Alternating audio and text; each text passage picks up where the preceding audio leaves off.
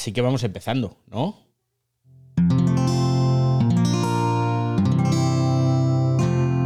Wanda, la red de podcast independientes en español. Y bueno, bienvenidos, bienvenidas, mientras va entrando más gente aquí en la sala, ahora se apunta el amigo Jorge, Jorge Martín, uno de los sospechosos habituales, cuando llega Carolina Octopus, que ha sido el más madrugador o la más madrugadora, porque en la foto no veo claro que eres. Y llega Angie también, llega Néstor, Néstor Navas, otro de los sospechosos habituales. Y llegan aquí. ¿Qué tal, usuarios? Bienvenidos, bienvenidas al Ciberdiario, este primer podcast casi diario que grabamos cada tarde en vivo aquí a través de Twitter Spaces, como ya he dicho, con los sospechosos habituales que espero que estéis muy bien, ya van llegando más sospechosos habituales, llega Isabel, llega Emilio. Y bueno, hoy es martes, 15 de febrero de 2022. Hay que ver cómo pasa el tiempo, ya estamos ahí en la mitad de, de, febrero, mitad más uno en realidad, porque son 28 días. Y hoy, hoy os quiero contar una historia. Os quiero contar una historia que yo creo que os va a gustar.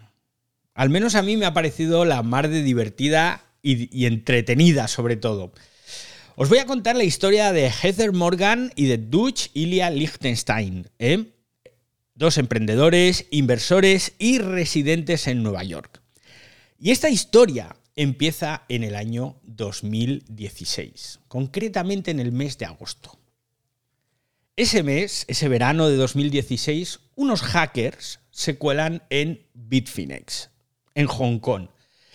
Para los que no lo sepan, Bitfinex, que lo estoy castellanizando al completo, es uno de los exchanges más importantes del mundo, exchange de criptomonedas, o al menos lo era en aquella época, ¿de acuerdo? Entonces resulta que Bitfinex albergaba pues muchos fondos de inversión, de, de esos grandes ballenos inversores que meten un montón de pasta en criptomonedas, y resulta, pues eso, que llega el mes de agosto y mira tú por dónde que le meten un palo a esta compañía, a este exchange. No era la primera vez, ojo. Tengo que deciros que no era la primera vez. Hubo algún otro robo menor, tanto antes como después de este que os voy a contar, ¿no? Pues resulta que ese día del mes de agosto de 2016, pues era una jornada en la que los mercados bursátiles ahí en Hong Kong pues estaban como a medio gas, ¿no? Estaban un poquito a medio gas debido sobre todo a que llegaba un tifón, el tifón Nida, y aquello, pues quieras o no, paralizó la ciudad y sobre todo paralizó el centro financiero de Hong Kong, con lo cual, bueno, pues allí como que todo estaba funcionando, pero de aquella manera. Y en estas que llega un pirata informático, uno o varios, no se sabe, no se sabe, se cuelan en Bitfinex, agarran varios wallets de esos tiburones, de, esas, de esos ballenos con un montón de bitcoins y se los levantan. Y lo mandan todo a un único wallet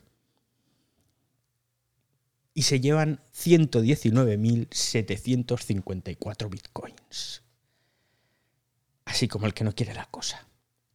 En aquel mes de agosto de 2016, esos 119.754 bitcoins costaban 72 millones de dólares.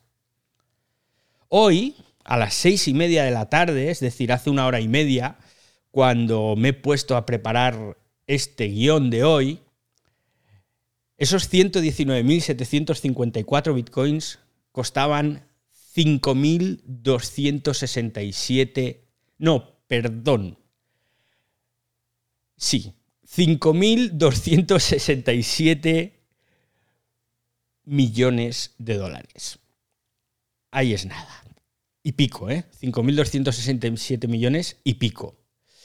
Pues bueno, ocurrió que aquel día la cotización se hundió al instante, la cotización del Bitcoin. De hecho, se hundió hasta los 484,82 dólares, que es un dato que, bueno, no nos aporta absolutamente nada, pero lo que sí nos aporta es que los 72 millones de dólares que robaron al cabo de un momento ya no eran 72, sino que eran 65. Y aquello pues era el segundo robo más grande en la corta historia de las criptomonedas. Era el segundo porque en febrero de 2014 la compañía MT Gox perdió criptomonedas por valor de 322 millones de dólares. Que se dice pronto, pero es un montón de plata. Y aquello fue un duro golpe, un golpe durísimo, pero ahí se quedó la cosa. Bitfinex siguió funcionando y parece que todo quedó en calma. Nadie supo quién robó, pero bueno, sigo contándoos la historia. En aquel momento, además yo esto lo recuerdo muy bien, todo el mundo se subió al carro este del desastre del Bitcoin, ¿no? De la inseguridad. Ah, el Bitcoin, esto es un desastre, fijaos. Me he puesto a buscar recortes de prensa de la época. El CEO de BlackRock, que es otra empresa importante del sector, Larry Fink, decía que el Bitcoin era eh, el índice del lavado de dinero o un, un sistema de cotización de lavado de dinero. Goldman Sachs decía que no merece la pena invertir ni un céntimo. El antiguo CEO de PayPal, David Marcus, decía que Bitcoin es completamente inútil como mecanismo de pago y algo ridículo para invertir y ganar dinero. JP Morgan también decía que no merecía ni siquiera tener un 1% de tu portfolio en bitcoins. Y así, bueno, pues la cosa seguía, seguía, seguía. Pero mira tú que hay otra pata de esta historia. Tenemos a AlphaBay. AlphaBay es un mercado de la Darknet que opera en la red Tor y que permite, a través de servicios como Onion, pues comunicaciones totalmente privadas. Ahí no entra ni Dios, no entra nadie. Esas comunicaciones son imposibles de descifrar. Se usa pues para muchas cosas, ¿no? Pues cosas normales, pues blanqueo de capitales, tráfico de armas, drogas, personas, encargo de crímenes diversos, o sea, lo habitual, ¿no?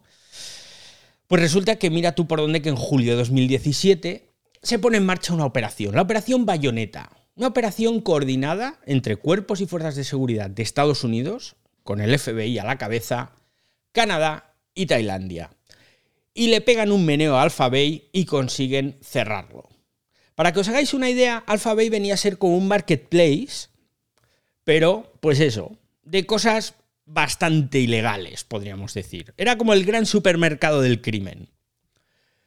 Entonces, en julio de 2017, cierran en esta operación Bayoneta lo que se conocía como Alpha Bay, y así como van investigando todo el material incautado, descubren que a principios de ese mismo año, de ese 2017, se habían blanqueado o se habían lavado bitcoins de los que habían sido robados en Bitfinex el verano anterior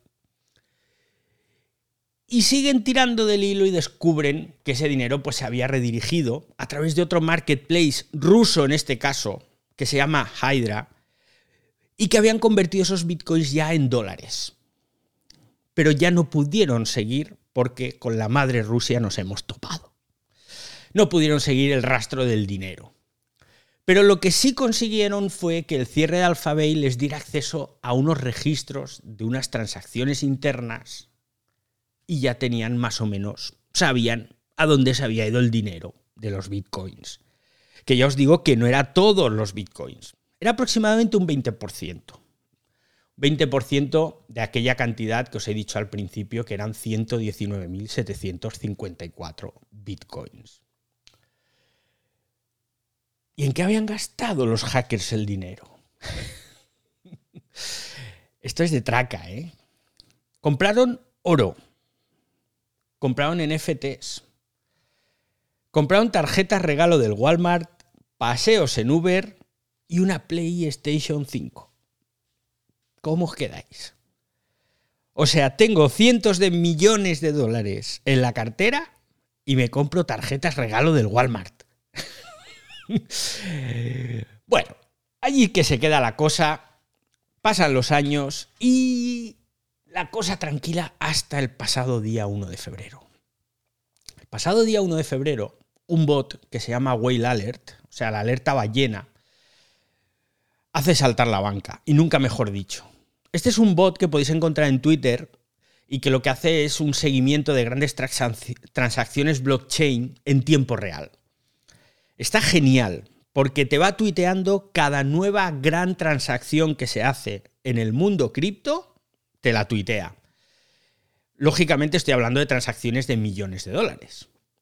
Y en esto que el Whale Alert, ese 1 de febrero, se pone hecho una furia, se pone todo loco el bot y empieza a tuitear a sus 2,1 millones de seguidores transacciones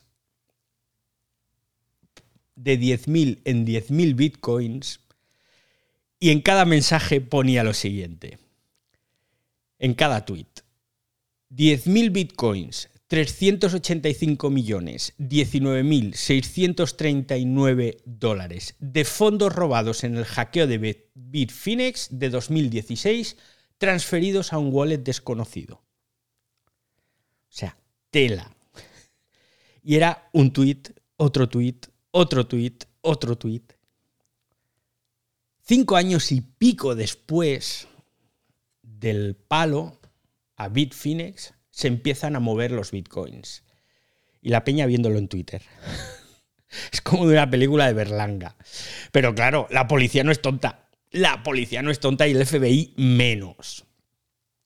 Todos esos movimientos, todos esos tweets alertan al Departamento de Justicia de Estados Unidos que echa mano de aquellos registros de la Darnet Alphabet que habían cerrado en 2017. Y solo hubo que sumar dos más dos porque con aquel rastro digital que ya tenían, más el nuevo rastro que se estaba generando con el traspaso de esos nuevos bitcoins, llegaron a los culpables. Y los culpables eran nuestros amigos Heather Morgan y Dutch Ilian Liechtenstein, emprendedores, inversores y residentes en Nueva York.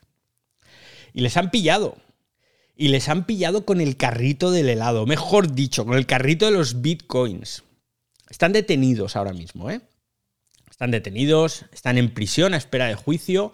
De hecho, es la mayor confiscación de bitcoins de la historia y les podría costar 25 años de cárcel, que se dice pronto.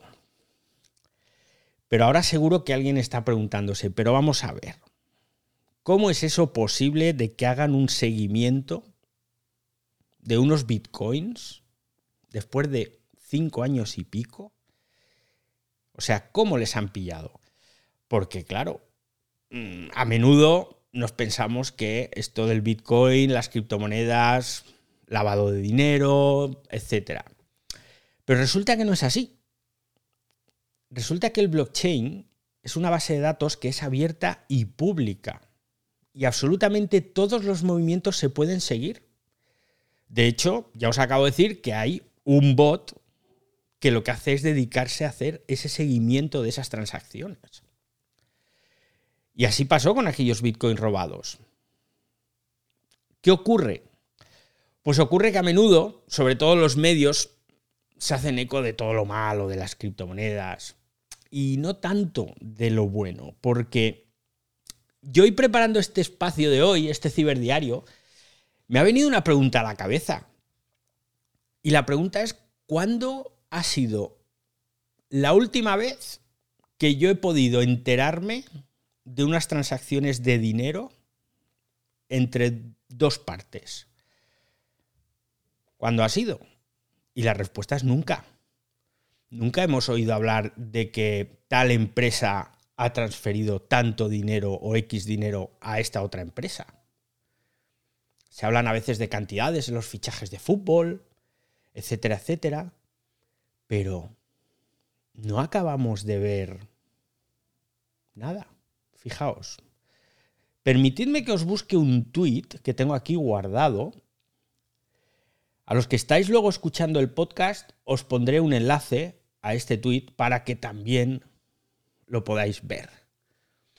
Este tweet de Enrique Mármol,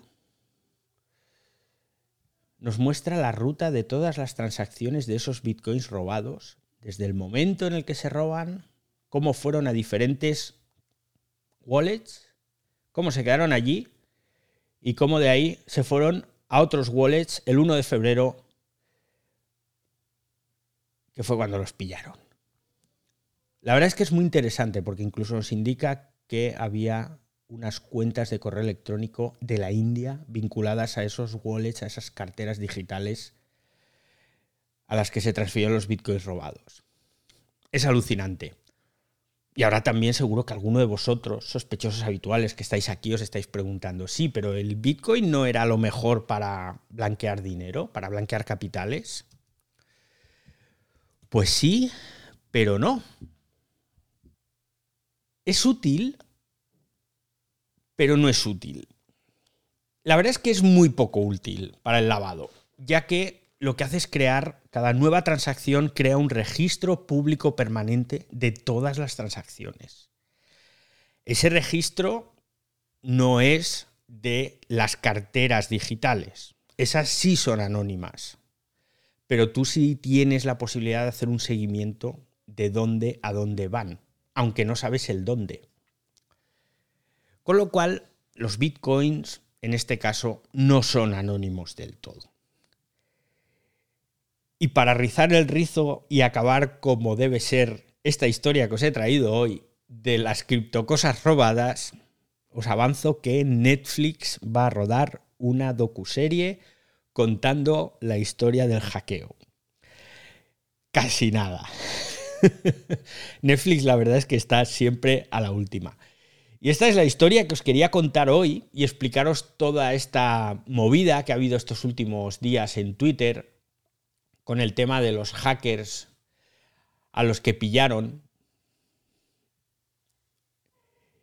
Y no sé si tenéis bitcoins, si tenéis invertido dinero en criptomonedas, porque ahora es el momento en el que yo os abro los micros, si os animáis, que os tengo últimamente muy, muy, muy vergonzosos, podríamos decir, que nos apetece. Pero lo cierto es que hoy buscando información sobre esta historia me he dado cuenta de que no es tan opaco como yo me pensaba todo el mundo de, los bitcoins. No es tan opaco. Y eso, pues bueno, en cierta forma me, me, da cierta tranquilidad. Yo no sé a vosotros si también os gusta o no os gusta, si os fiáis o no os fiáis. Hay gente que dice que esto es un mercado puramente especulativo, que no va a ir a ninguna parte, que se caerá por su propio peso. No lo sé, no soy un gurú. Yo soy un pobre contador de historias, un trovador moderno, podríamos decir, que viene aquí todas las tardes, casi todas las tardes, a contaros algo. Así que, como nadie me levanta la mano, que es ese iconito que tenéis abajo con forma de micro para que yo os dé paso, pues hasta aquí el ciberdiario de hoy. Espero que os haya gustado. Muchas gracias por venir a los sospechosos habituales, a los que habéis venido a la sala y los que estáis escuchando el podcast, recordad que podéis hacer una crítica, podéis crítica positiva o negativa, dejar un comentario, cinco estrellas, cuatro, tres, las que queráis. Cinco, siempre mejor. Y mañana volvemos. Mañana será miércoles, así que hasta mañana, usuarios.